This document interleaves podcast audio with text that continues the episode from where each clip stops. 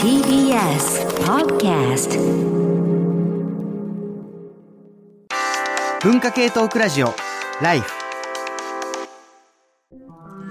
文化系トークラジオライフこのポッドキャスティングはゆるライフということで僕パーソナリティの鈴木健介が、まあ、本編よりは緩めにと言いつつ、まあ、ちょっとね硬い話なんかも取り混ぜながら、まあ、喋っているんですけれどもここ3回ぐらいね、えー、撮って配信していたものがいわゆる卓録というかね自宅でまあ録音して編集して、えー、っていう形でちょっとこうお耳にねこう聞き苦しいところなんかもあったりするのでいろいろと調整をしながらあの進めてております。あくまでまあ素人仕事というところでご容赦いただければと思うんですけれども、そのまあ素人仕事に絡めてちょっとあの正月にね、テレビで経験した話をしようかなと思うんですけど、僕今あの関西の方で朝の情報番組に出ていて、まあ、本来はそのニュースのコメンテーターということで固いこうニュースの解説をする役回りなんですが、まあ、いわゆるそのバラエティとかもその扱うようなあの総合的な情報番組っていうこともあって、まあ、ノリが割と、まあ、関西などもあるかもしれないけれどもちょっとまあこうねバラエティっぽいところもあるんですよね。それでその正月一発目の放送っていうのがちょうど僕が担当している曜日だったったんですけれどもあのテレビ局に着いたら「あの先生今日はちょっと縄跳びをしてもらおうと思ってて」って言われて「は? 」みたいな あのどうやらまあ聞くところによるとそのしょあの番組のキャラクターとその長縄跳びで出演者が対決をするというコーナーを企画したので、まあ、ついてはお前も縄跳びを飛べということらしいんですね。で普通に飛ぶだけじゃ面白くないのでっていうことでまあ面白い必要があるのかどうかもよくわかんないんですけど普通に飛ぶだけじゃ面白くないからということでどうもあの出演者の皆さんはあの下にいわゆる足つぼマットを敷いた状態でその足つぼマットの上で、えー、長縄跳びを飛んでくれって言われたんですね。でまああのそういう仕事の人じゃないんだけどなと思いながらもまあもうね本番前ですので全くその拒否権もなく、えー、ふらふらとスタジオに出て行ってオープニングから縄跳びを飛ぶわけですけどまあまあとにかく痛くてあのリアクションもなかなか取れないような状態ではあるんですがでまあその MC をやっていた芸人さんがね「あのあれ鈴木先生リアクション薄いですけど」とか言われてあの返した言葉が僕ただの素人なので ここであのプロの真似をして面白くしようと思ってリアクションしても大怪我するんでっつって答えたんですけど 本当にねあのただの素人をねそういうところに出してきてねあのいいリアクションを期待するとかねあの昭和のバラエティじゃねえんだからと 思いながらもあのもちろんこういうのをね何ていうか昔はもう何ていうか俺を誰だと思ってるんだぐらいの態度で突っぱねてた時期もまあなかったわけじゃないんですけれどもまあ、そこまでこうね、キーキー言うのもなんかなという年になりましたし、あと、あの、まあ今、そういうね、そのバラエティを扱うような、まあ番組に出ることを決めた理由でも、まああるんですけれども、コロナ禍を経て、こう、誰にも見られていないとか、まあ誰からもリアクションをされないっていうことが、自分の仕事の価値を高めたり減らしたりしないなって思ったんですよね。あのコロナ禍で本当にその春緊急事態宣言が出て人が出歩いてない中でこう大学の近くの桜が見事に美しく咲いてるのをこう見てねこの桜って見る人がいなかったら綺麗じゃないのかなって思ったんですよ。で見る人がいなくても桜は綺麗だよな。だったら自分が世の中からどういうリアクションを受けようがどういう評価をされようが自分が価値のある仕事をやっていると思えばまあ仕事としてそれでいいと思うしそのこんなバラエティみたいなことをしている低俗な学者がと思う人がいたからといって、えー、自分のまあ仕事の価値が上がりも下がりもしないだろうと思ったのでまあそういうところに出ているのもあるなとまあ思ったのでまあ別にいいかなと まあ思ったんですけれども今日はちょっとその、まあ、周囲の評価とかねその辺の話からちょっとしてみようかなと思ってます。というのもそのテレビに出るようになって、まあ、気づいたんですけれどもやっぱり出演者の皆さんがそのネット世論をものすごく気にしてるなって感じがするんですよね。その僕なんかはやっぱり一応専門家として呼ばれてるからあの一般的にはこう思うかもしれないけれども専門的な見地からするとこうなんだよという、まあ、自分の主張を述べることが、まあ、できますけれども芸人さんとかタレントさんになってくるともう嫌われないことが仕事なのでちょっとこう両論あるようなね、まあ、コロナ関連なんかそうですけど両論あるような、まあ、トピックなんかだとうーんわかるんですけどけどねみたいな感じでどうしてもはっきりものをおっしゃることができないという、まあ、そんな感じがまあすごくするわけです。で一方でなんかそういう人たち同じ人たちじゃないですけど、まあ、ネットを見てるとすごくこう地位のある人とかメディアに出てる人がテレビでは全然言わないような、まあ、強い言葉で人を非難したりすることも、まあ、あるじゃないですか。この落差って一体何なんだろうなっていう感じが、まあ、見ててするんですよね実際に現場でお会いしていて対面で話をしていてなんか怖い人だなとか嫌な人だなと思うことってあんまりないんですけれどももうネットだけ見てるとめちゃめちゃ怖い人だなみたいになっちゃうと。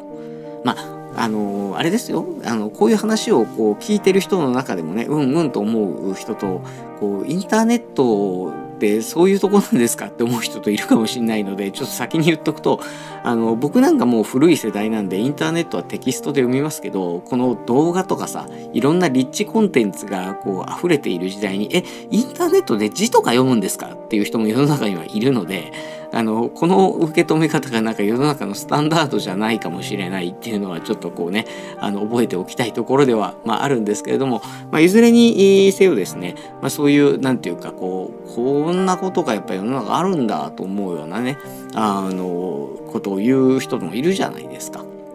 ね、なんかそういう揉め事とかあるとなんかもう見たくないなーっていう気になっちゃうところもまあありますよね。でこのまあ見たくないなーっていう気持ちのことを、まあ、専門的には選択的忌避というふうに言います。選択的忌避っていうのは反対反対にある言葉に選択的接触っていう言葉があって選択的接触っていうのは要するにその自分自身がもう見たいものだけを見るというね、まあ、そういう状態のことこれに対してもう見たくないものを見ないっていうのが選択的忌避なんですがこの現象に絡めて最近ちょっと面白い本を読んだので紹介させてください。クリス・ベイルという人のソーシャルメディアプリズムという本です。この本ね、非常にあの、まあ、面白いというか、あの、計算社会科学って言って、そのコンピューターを使って SNS とかのデータを分析するという分野が最近注目されてるんですがこの計算社会科学をま専門とする著者たちが自分の研究についてあの明らかにしていったという本なんですけれどもあの実験をね、まあ、あのするんですよ心理学の。でどういう実験かっていうとさっき言った選択的接触に関する実験です。選択的接触っていうのは要するにその自分の見たいものだけをこう見るようになると、まあ、考え方が偏るというね、まあ、そういう説があることを知ってる人いるかもしれません。エコーチェンバーなんて言いますね。このエコーチェンバーの中に閉じこもるから考え方が偏るんだというこれまでの通説に対してじゃあエコーチェンバーを壊して自分と異なる考え方の人たちと触れ合ったらどうなるんだろうかというのを実験してみたのが、まあ、この本なんですね。で実際に実験をしてみると面白いことが分かってくる。何が起こるかというともともとはどちらかというとこう中庸というかねそんなハードな考え方をしてなかった人もエコーチェンバーの外に行って例えばこれアメリカの話なので民主党の支持者が共和党の支持者の SNS を読んだりその逆をしたりすると相手に対する憎しみが増していってあのよりその民主党支持者が民主党支持に傾いたり共和党支持者が共和党支持に傾いたりするっていうね、まあ、そういう結果が出たっていうわけですよ。まあ、なるほどなーっていう、まあ、ここまでは本当なるほどなーというかそういうことってありそうだなーという感じがします。実際にそのインターネットじゃないけれども例えばまあ近所にその外国人が住むとしたらみたいなことでその実験をした結果なんていうのが研究でねあって、えー、要はある程度その理解が深まってる相手だとあのなんかお前もそういうやつなのかってなっていくんだけど中途半端にしか相手のことを知らない状態でその異なるタイプの人たちが周りにやってくるとすごい嫌いになるみたいな、まあ、そういう実験結果過去にはあるので、まあ、今回のその本を読んだあ最初読んだ時もねうんうんうんまあそんなもんじゃないのと思ったんだけどこの本ここで終わらないんですね。どういうことかというとその実験の結果ではなんかそんな感じになったけれどもなんでそうなっちゃったのかっていうのが詳細にはわからないと。で詳細にはわからないのでこう心理学をまあ専門とする人たちとしては珍しいような気もするんですですけれどもインタビュー調査をしますということでその聞き取りのねサンプルを連れてきてでその聞き取りをしていくんですよ。でその聞き取りをしていく中でなんでそんな考えがより極端になっていっちゃうのかというのをまあ明らかにしていくんですがそのまああの結果というかねそこから分かってきたのがその SNS でそのエコーチェンバーを出て自分と異なる立場の人と触れ合っていく。特に自分ともう特に意見の違う人たちと関わっていく。いけばいくほどその相手に対して、まあ、極端な意見に傾きやすいと。なんでかというと著者たちがソーシャルメディアプリズムと呼ぶ効果があるからだっていうんです。ソーシャルメディアプリズムっていう効果っていうのはこう要するに敵対者が極端に悪魔化されて見えちゃうっていうことなんですよ。あの皆さんももしかするとその経験、えー、ないですかねそのインターネットでその例えば、まあ、何かの悪口を言っている人がいたとしてこの人はもう四六時中こういう悪口を言っているなんかこう人間の品性のかけらもないクズみたいなやつなんじゃないかって見えてきちゃうこととか、まあ、ないですか？なんかそれに近い話かなと思うんですよ。インターネットのそのコメントとかつぶやきに現れた部分っていうのを見てそれだけで相手の全てを分かった気になって何だったら書いてないことまで含めてもっと極端なあのひどいことを考えているひどいことをしている人に違いないって見えてきちゃうみたいなね。なんかそういう現象がどうもこの思想を極端にするという方向に今作用してるんじゃないのかということを、ま、著者たちは述べています。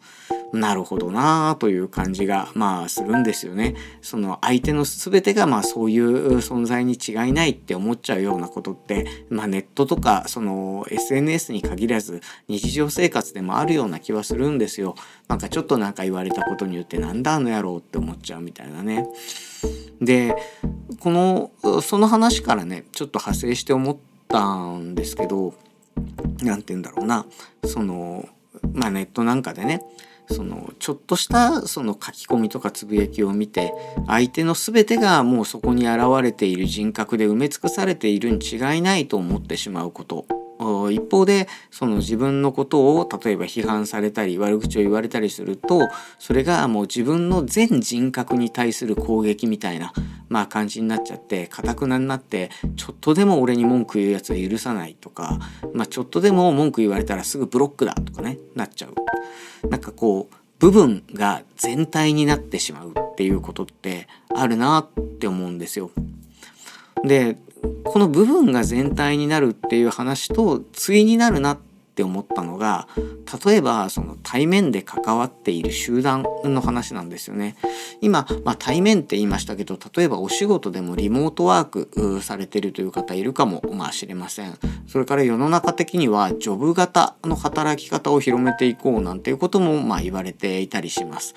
これまでのその全人格をまあ包摂するような会社組織でみんなが家族同然でべったりとしながら、え飲み会もも一緒みたいな、まあ、そういうずっと一緒の時間を過ごす。だから長時間労働生産性低いみたいな風にね言われてたところ。まあ本当に全体を包み込んでいた働き方をもう部分に分けて仕事はこの部分だけやりますとかあの働いている時間のこの部分でだけ、え、関わりますとかそういう、まあ、全体をね部分にしていくっていう、まあ、そういう関わり方が推奨されているようなところが、まあ、あるんですよね。で実際他人と関わる上ではその方が多分気楽だし自分の立場や役割も明確化されていてあの誤解が小さいとか、まあ、そういうこともあるとは思うんです。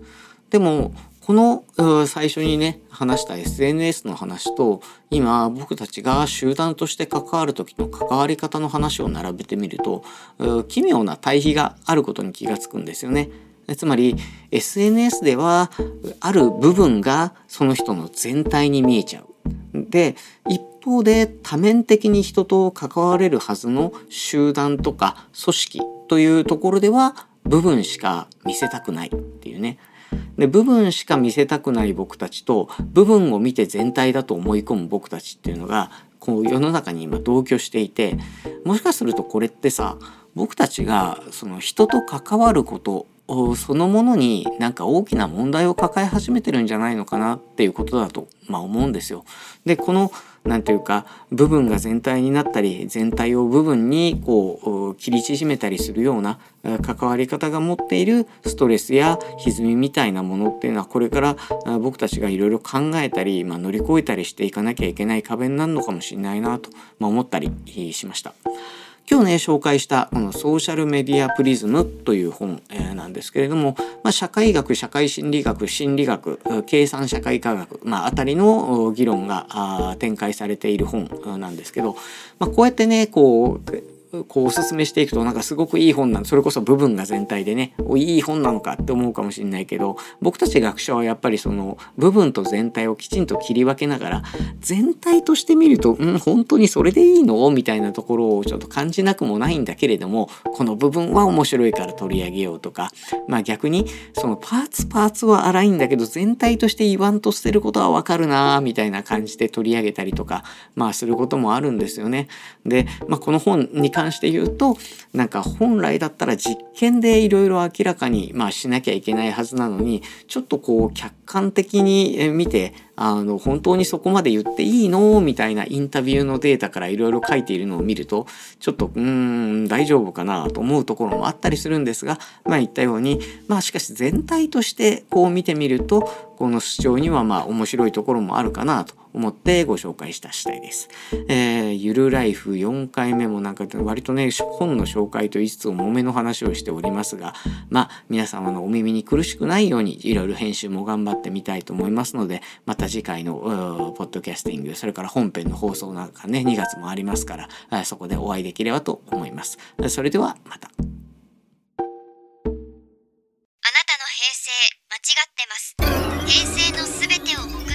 たと自称する町浦ピンクが真相を激白。僕もモーニング娘。のメンバーとしてデビューする予定やったんですよ。TBS ポッドキャスト「巨子平成」毎週金曜日更新。